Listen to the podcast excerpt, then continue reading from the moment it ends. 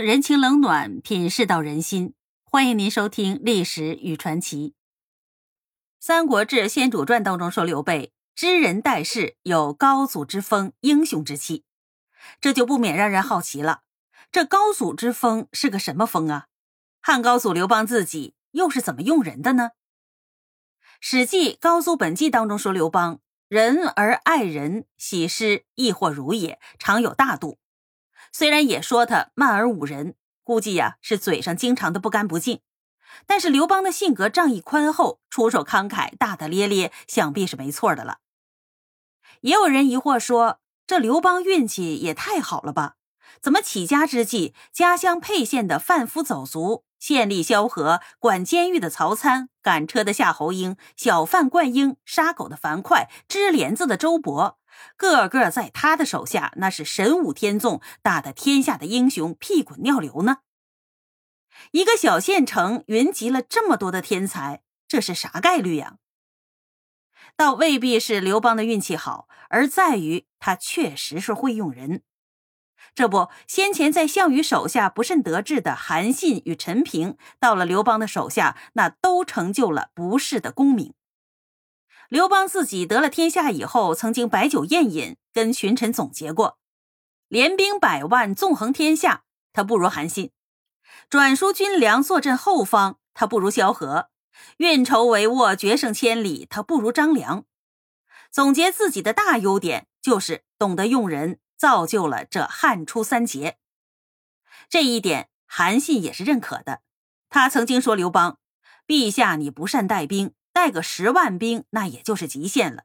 我倒是带兵多多益善，但是陛下你好在善于带将领，善于用人。当然也得说一句，刘邦虽然自称哪儿哪儿不如三杰，但是他本人的能耐那其实也是过硬的。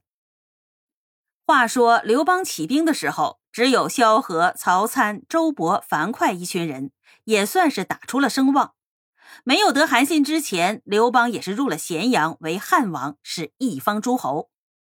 项羽死了以后，韩信被兔死狗烹了，刘邦还是带兵出征，干掉了英布与陈豨，平定四方，那是凭自己的本事。英布后来谋反的时候也说过，自己所畏惧的韩信、彭越与刘邦而已。韩信、彭越已经死了，刘邦老了，不怕了，那就反了吧。英布先前是项羽麾下的第一猛将，归汉以后也是三王之一，非常的能打，有且忌惮刘邦。所以论打仗来说，刘邦在同时代怕只是不及项羽、韩信而已，不失为名将。论筹谋的话，刘邦还是可以平定项羽之外的诸藩的。当然了，再能打，终究也不过如项羽、韩信一时成王。刘邦能开汉一朝，终究还是在用人欲下与权术。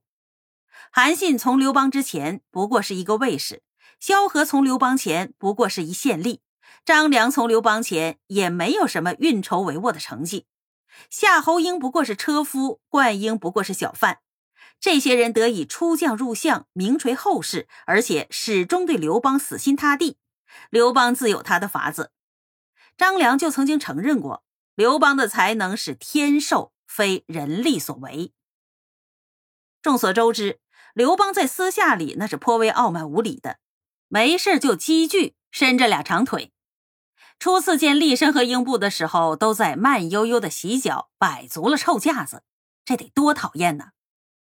但是就从洗脚说起，刘邦对厉声这种老儒前居后恭，先是洗脚摆谱。听厉声说话有道理，赶紧起来穿衣服穿鞋给厉声谢罪，这就收了厉声的心。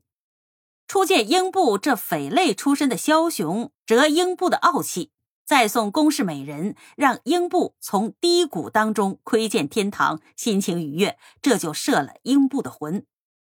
对待儒生，刘邦待以礼；对待匪类，刘邦待以利益，真是对症下药，下的精准呐。谈到利益，是刘邦最聪明的一点。太史公总结一句喜诗：“刘邦出手慷慨的很，这可是大优点。”先前韩信初见刘邦的时候便总结过：项羽待人仁厚，但不肯赏，把个印信摸来摸去都摸旧了，还是不舍得给。您虽然勇悍仁义都不如项羽，但舍得封赏。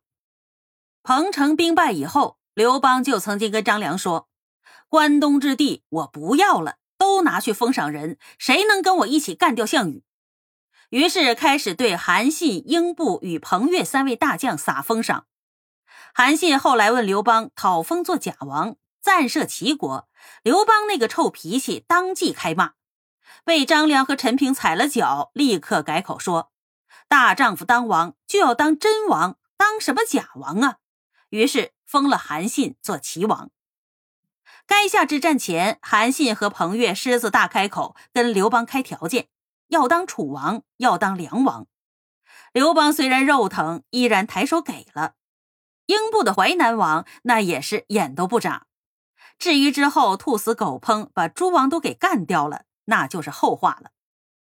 当然了，还不止如此，《史记》里写到樊哙的战绩，那是长长的一串列表。您看着肯定很枯燥，但您不妨想一想，这个时候的刘邦没有称帝，没有称王，充其量那就是个流浪军阀。而樊哙的战绩数据历历在目，可见是功劳簿记得清清楚楚，那是用来封赏的。可以想见，起兵初期诸事草率，大家那是打到哪儿算哪儿。可是刘邦依然没有忘记记录诸将的功勋，好论功行赏。最后，贩夫走卒、车夫屠夫都积累功劳，成了西汉开国的元勋。甚至后来项羽自尽以后，五人分夺其尸体。这事儿啊，细想很猥琐，而刘邦果真把五人分别封侯，那也算是言出必践了。刘邦何以能够得诸将死力，皆出于此。刘邦自己说了是会用人，然而用人说到底，无非是排岗位、给权限、明赏罚罢了。设想你是樊哙的话。跟了一个老板，企业草创的时候，他就把作为屠夫的你的每一点成绩都记录下来，予以封赏。你又怎会不去努力的磨练武艺，成为天下的猛将，好继续的拼搏呢？这就是樊哙们在刘邦手下用尽死力的拼搏缘由了。至于刘邦对韩信们秋后算账，那是后话。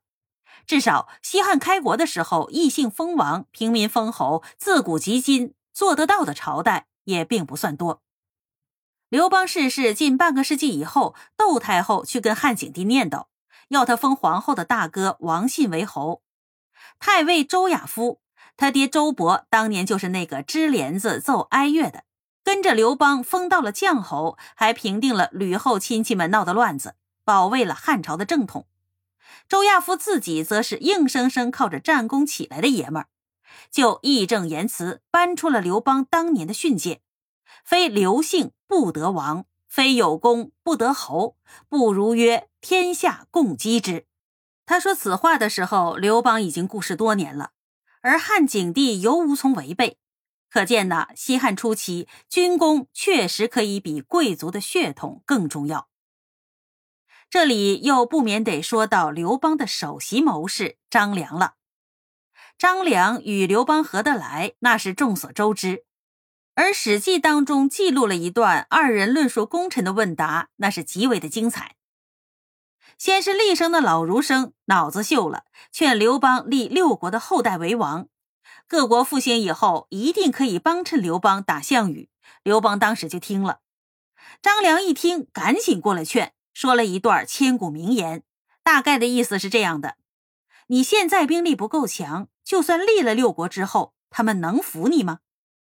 再者说，你手下那些人背井离乡跟着你混，就是求一点利益。你把六国都封了，别人拿什么来封你的手下呀？谁还跟着你干呢？刘邦听了以后，气得东西也不吃了，大骂厉声，从此再也不提列土封贵族后裔的事儿了，把王爵留给了韩信、英布、彭越这些猛将。刘邦出于市井，熟知人的劣根性，大家都跟着你，你得让大家觉得有奔头。你对大家好，物质上不吝惜，自己又百折不挠，大家就觉得更有盼头了。大体上说，人是得吃饱喝足以后才能谈高尚的。项羽对属下宽仁，但是有功不赏，这就只满足了属下的精神。刘邦骂骂咧咧，粗枝大叶，但是该赏就赏，属下有利益可图，于是就奋斗不休。西汉之所以能够靠着一群草根开国，就是靠刘邦这股子不看血统、看成绩、实打实开赏的精神呢。这世上有两类领导，一类优雅雍容，给你画天大的大饼，让你觉得自己活着有意义；一类呢，并不画大饼，而是跟你一起百折不挠的吃大饼。前者是和大家吃饱了饭，可以谈理想、谈情怀的环境，而这后者。却可能获得一些最真诚、热血的追随。听人情冷暖，品世道人心。这里是历史与传奇，我是主播玲珑溪。如果你喜欢我的节目，请点击订阅，方便下次收听。